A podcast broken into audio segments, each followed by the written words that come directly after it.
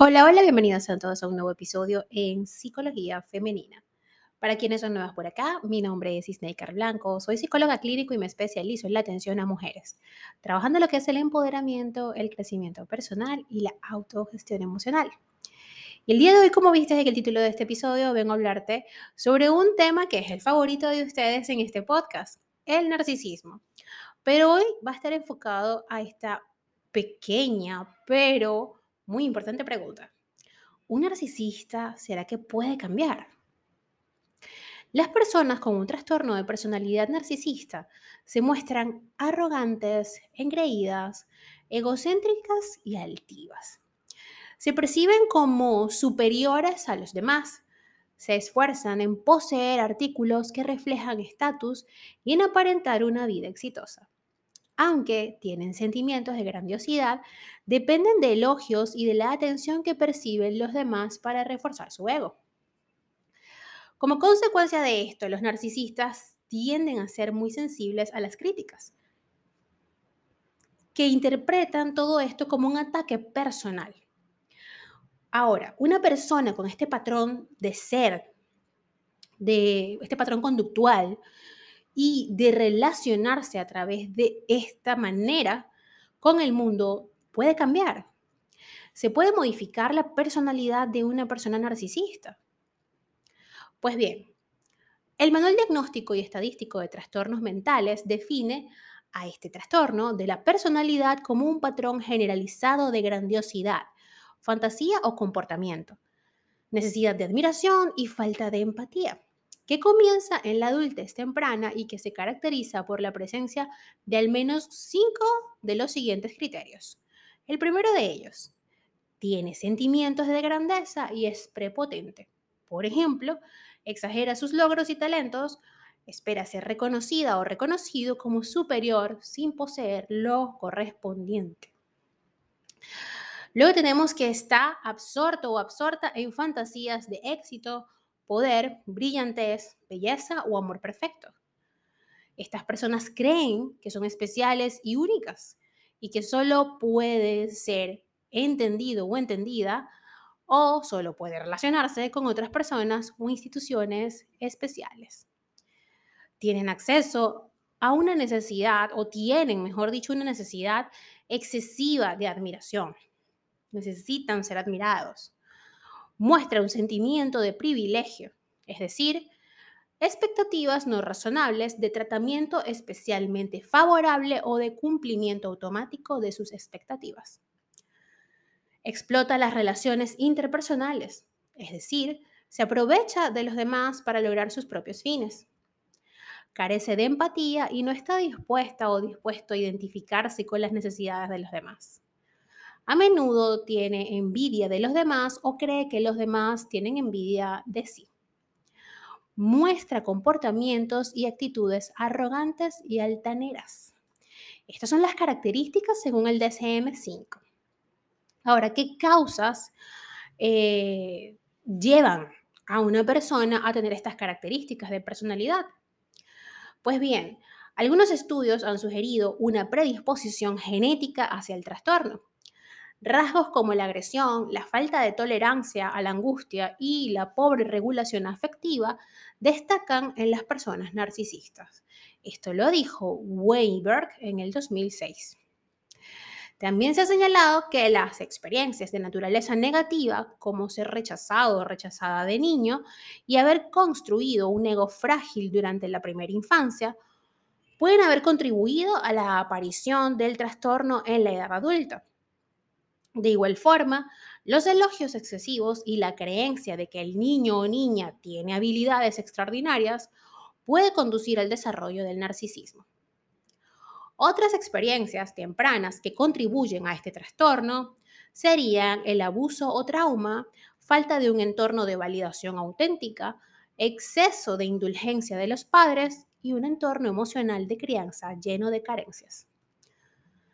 Si has investigado sobre el narcisismo, y me parece que es así porque estás escuchando este episodio, quizás hayas encontrado afirmaciones sobre las dificultades que podemos tener para estimular cambios en estas personas.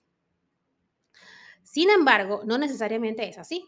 La verdad es que todo el mundo es capaz de cambiar si está dispuesto o dispuesta a trabajar para modificar sus patrones de conducta.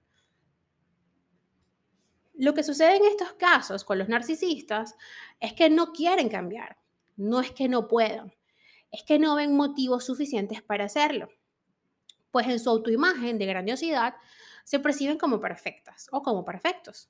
De hecho, una investigación sugiere que las tendencias narcisistas tienden a disminuir con la edad de manera natural. El problema de tratar a un narcisista no reside en la idea errónea de que no puede cambiar, sino en la dificultad para convencerlo de que necesita un tratamiento, ya que no aceptará que hay algo mal en sí mismo. Se encuentra orgulloso de su forma de ser y de cómo actúa con los demás. Como hemos visto hasta acá, las personas con personalidad narcisista se consideran superiores y difícilmente reconocen la importancia de cambiar y ser distintos.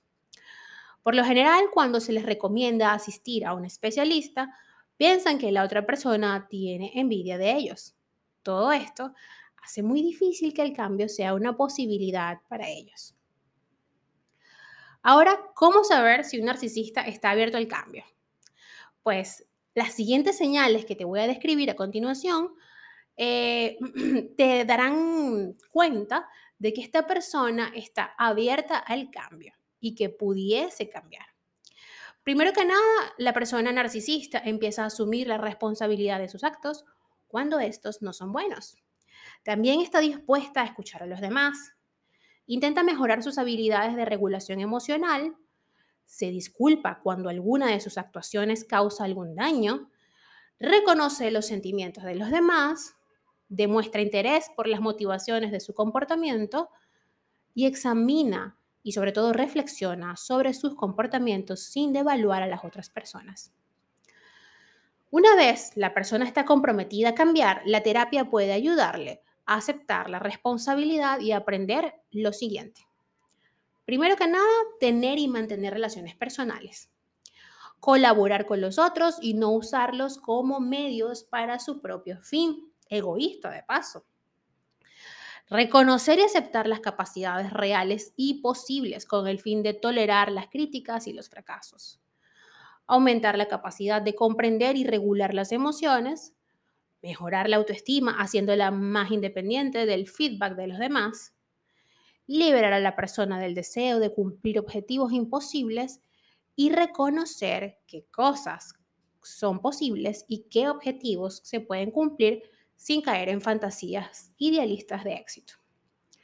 El tratamiento psicoterapéutico también podría incluir identificar los comportamientos narcisistas que están causando el problema, examinar experiencias pasadas y suposiciones que llevaron a las conductas actuales, reflexionar sobre cómo estos comportamientos afectan a los demás, reemplazar pensamientos grandiosos por otros más realistas, explorar nuevos patrones de comportamiento y practicarlos. Y por último, ver los beneficios de los nuevos hábitos. Para terminar con este episodio, las personas no están condenadas a la inadaptación. Pueden cambiar si se comprometen con el proceso terapéutico y materializan el deseo de mejorar su forma de relacionarse con los demás, siendo conscientes sobre todo del valor de los demás y rechazando la tentación de usarlos como si fueran instrumentos, cuyo único propósito fuese satisfacer sus deseos, ya fuera directa o indirectamente.